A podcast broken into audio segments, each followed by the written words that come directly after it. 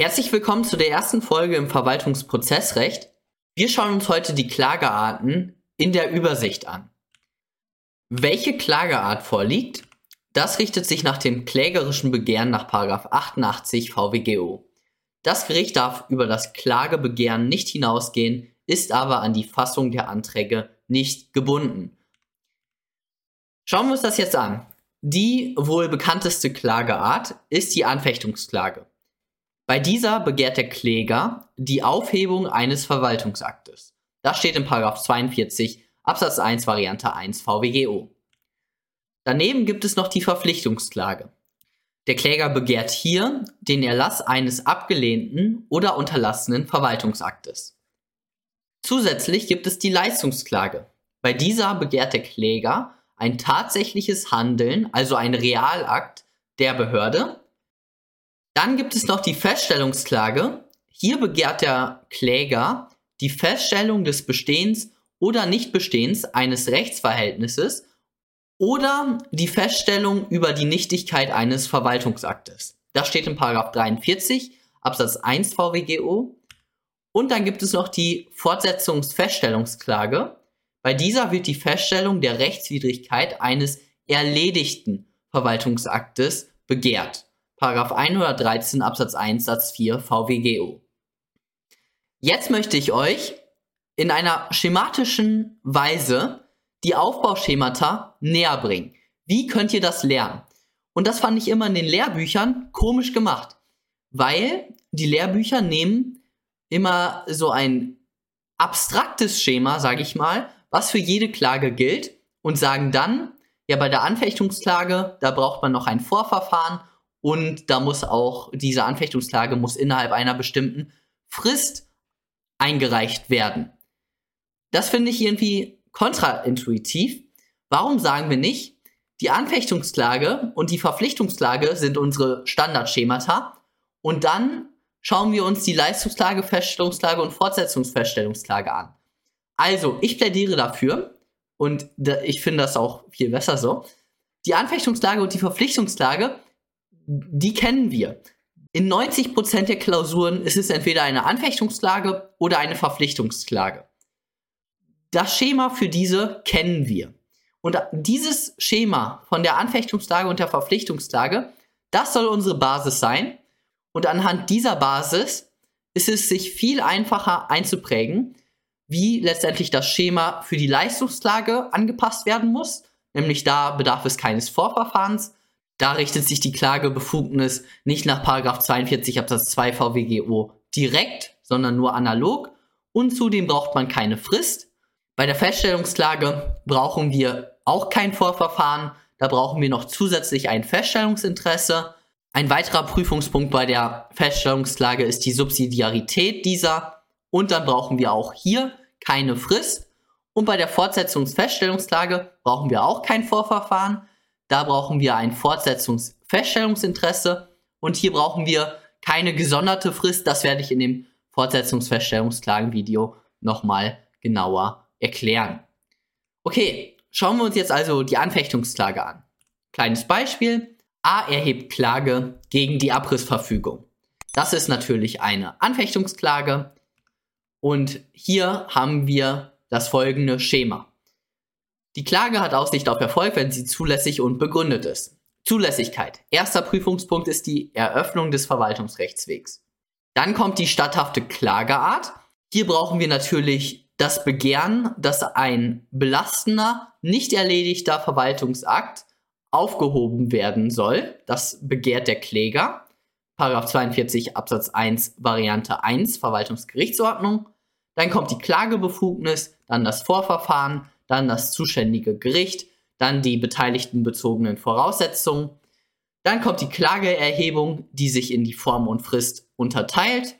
Und dann zum Schluss kommt in der Zulässigkeit das Rechtsschutzbedürfnis, was man ansprechen kann, aber nicht unbedingt muss, weil eben die Klagebefugnis indiziert in der Regel das Rechtsschutzbedürfnis. Also da müsst ihr normalerweise nicht gesondert drauf eingehen. Okay, das ist unser Standardschema für die Zulässigkeit. Und dann kommt die Begründetheit und hier brauchen wir den richtigen Klagegegner nach 78 VWGO oder auch Passivlegitimation genannt. Und dann brauchen wir bei der Anfechtungsklage 113 Absatz 1 Satz 1 VWGO die Rechtswidrigkeit des Verwaltungsaktes und eine subjektive Rechtsverletzung. Das ist das komplette Schema. Ich weiß, dass manche Bundesländer, NRW beispielsweise, hier die, den richtigen Klagegegner in die Zulässigkeit packen.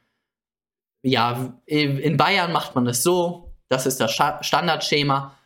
Ihr könntet natürlich auch ähm, das zuständige Gericht und die beteiligten bezogenen Voraussetzungen oder was auch immer, könnt ihr tauschen. Aber ich würde euch empfehlen, wenn ihr ein Schema irgendwann euch eingeprägt habt, dann solltet ihr diese Voraussetzungen immer so beibehalten. Ich habe beispielsweise immer die Klageerhebung mit Form und Frist als letzten Prüfungspunkt, wenn man mal von, von dem Rechtsschutzbedürfnis absieht, weil normalerweise spreche ich das nicht an, außer wenn es irgendwie problematisch ist. Okay, das ist unser Standardschema, das müsst ihr lernen, da führt kein Weg dran vorbei. Diese Punkte muss man kennen. Dann kommen wir zu der Verpflichtungsklage. Ein Beispiel hier. A erhebt Klage auf die Erteilung einer Gaststättenerlaubnis. Also der A begehrt hier den Erlass eines abgelehnten oder unterlassenen Verwaltungsaktes. Somit ist die Verpflichtungsklage die statthafte Klageart. Und jetzt kann ich eigentlich ganz schnell hier durchgehen, weil das hier ist unser Standardschema. Hier ist alles genau gleich wie bei der Anfechtungsklage. Nur eben bei der statthaften Klageart müssen wir den, er, muss der Erlass eines abgelehnten oder unterlassenen Verwaltungsaktes begehrt werden. Und in der Begründetheit, da müssen wir ein bisschen die Perspektive ändern. Nämlich müssen wir darauf schauen, ob der Kläger einen Anspruch auf den begehrten Verwaltungsakt hatte. Und dann schaut man eben, ob ein Bescheidungsurteil vorliegt oder ein Vornahmeurteil aber dazu kommen wir auch in dem Verpflichtungsklagen-Video. Dann kommt die Leistungsklage. Und Beispiel hierfür, A erhebt Klage auf Auszahlung der Subvention. Also A hat eine Subvention be bewilligt bekommen, das ist der Verwaltungsakt, und der Realakt ist die tatsächliche Auszahlung. Das ist kein Verwaltungsakt. Die tatsächliche Auszahlung der Subvention ist ein Realakt. Und deswegen ist hier die Leistungsklage einschlägig, weil eben das ein tatsächliches Handeln begehrt wird. Deswegen ist hier die Leistungslage in diesem Fall die einschlägige oder die statthafte Klageart. Und dann kommt die Klagebefugnis nach 42 Absatz 2 VWGO analog. Es ist ein bisschen strittig, ob die Klagebefugnis bei der Leistungsklage erforderlich ist, aber ich würde sie einfach prüfen und dann der Streit ist sowieso äh, egal in der Klausur, weil in der Klausur wird, ein, wird der Kläger eine Klagebefugnis haben. Ihr werdet nie in der Zulässigkeit rausfallen. Und die Zulässigkeit in der Klausur immer so kurz wie möglich halten. Dann kommt das zuständige Gericht und hier seht ihr die erste Änderung. Hier haben wir kein Vorverfahren. Das ist das erste, der erste wichtige Punkt. Warum haben wir hier kein Vorverfahren? Weil das Vorverfahren ist in 68 VWGO geregelt und da steht eben drin, für die Anfechtungs- oder Verpflichtungsklage ist eben ein Vorverfahren erforderlich, aber da steht nichts eben von der Leistungsklage. Dementsprechend hier kein Vorverfahren. Es kommt das zuständige Gericht also, sachliche und örtliche Zuständigkeit des Gerichts, dann die beteiligten bezogenen Voraussetzungen mit der Klageerhebung und hier brauchen wir nur die Form. Warum brauchen wir jetzt hier bei der Leistungsklage nur die Form? Weil, wenn ihr in Paragraph 74 reinschaut, dann steht da in Absatz 1, die Anfechtungslage muss innerhalb eines Monats irgendwie erhoben werden. Und in Absatz 2 steht, für die Verpflichtungsklage gilt der Absatz 1. Also in Paragraph 74 ist nur in Absatz 1 die Anfechtungslage und in Absatz 2 die Verpflichtungsklage geregelt. Aber in Paragraph 74 steht eben nichts von der Leistungslage. Hier geht es um die Leistungslage. Deswegen brauchen wir hier auch keine Frist. Dann kommt das Rechtsschutzbedürfnis und dann die Begründetheit. Wie immer. Und bei der Begründetheit hier brauchen wir einmal die Passivlegitimation nach 78 VWGO Und in der Begründetheit muss hier geprüft werden, ob der Kläger einen Anspruch auf, die, auf das tatsächliche Handeln hatte. Also wenn der Kläger einen Anspruch auf die begehrte Leistung hat, beziehungsweise wenn er einen Anspruch auf Unterlassung hat. Das ist in der Begründetheit der Leistungsklage zu prüfen. Okay, hier seht ihr nochmal die Unterschiede. Wir haben kein Vorverfahren, da, da die Klagebefugnis richtet sich nach 42 Absatz 2 VWGO analog. Und dann haben wir keine Frist bei der Klageerhebung. Und natürlich bei der Begründetheit, die Begründetheit unterscheidet sich bei jedem. Bei der Anfechtungsklage ist es eben Verwaltungsakt rechtswidrig und subjektive Rechtsverletzung. Bei der Verpflichtungsklage ist es, hatte der Kläger einen Anspruch darauf. Und bei der Leistungsklage ist es jetzt auch hier, hat der Kläger einen Anspruch auf das tatsächliche Handeln. Bei der Verpflichtungsklage war es ja Anspruch auf einen Verwaltungsakt. Okay, dann kommen wir zu der Feststellungsklage. Und hier habe ich jetzt einen längeren Sachverhalt. In der Stadt L am Rhein liegt das Unternehmen B. Die B entwickelt und vertreibt Arzneimittel. Im Rahmen der Produktentwicklung führt die B auch Versuche mit Tieren durch. Bis jetzt gab es nie Probleme mit den Behörden. Als in der lokalen Presse wahre Horrorgeschichten über Tierquälereien in den Laboren der B kursieren, schaltet sich das zuständige Veterinärsamt der Stadt L ein. Die Behörde fordert die B auf, alle Versuche an Tieren nach 8a Tierschutzgesetz anzuzeigen und für Tierversuche an Wirbeltieren, die nach 8 Tierschutzgesetz die erforderliche Genehmigung zu beantragen. Die BAG ist empört. Sie ist der Ansicht, dass der Großteil der Versuche noch nicht einmal anzeigepflichtig ist. Jedenfalls seien sie nicht genehmigungspflichtig. Ohne noch einmal mit der Behörde in Kontakt zu treten, reicht sie beim Verwaltungsgericht in L Klage ein und beantragt zu klären, dass die von ihr durchgeführten Tierversuche nicht genehmigungspflichtig sind. Also, ihr seht hier wird die Feststellung des Bestehens oder Nichtbestehens eines Rechtsverhältnisses begehrt.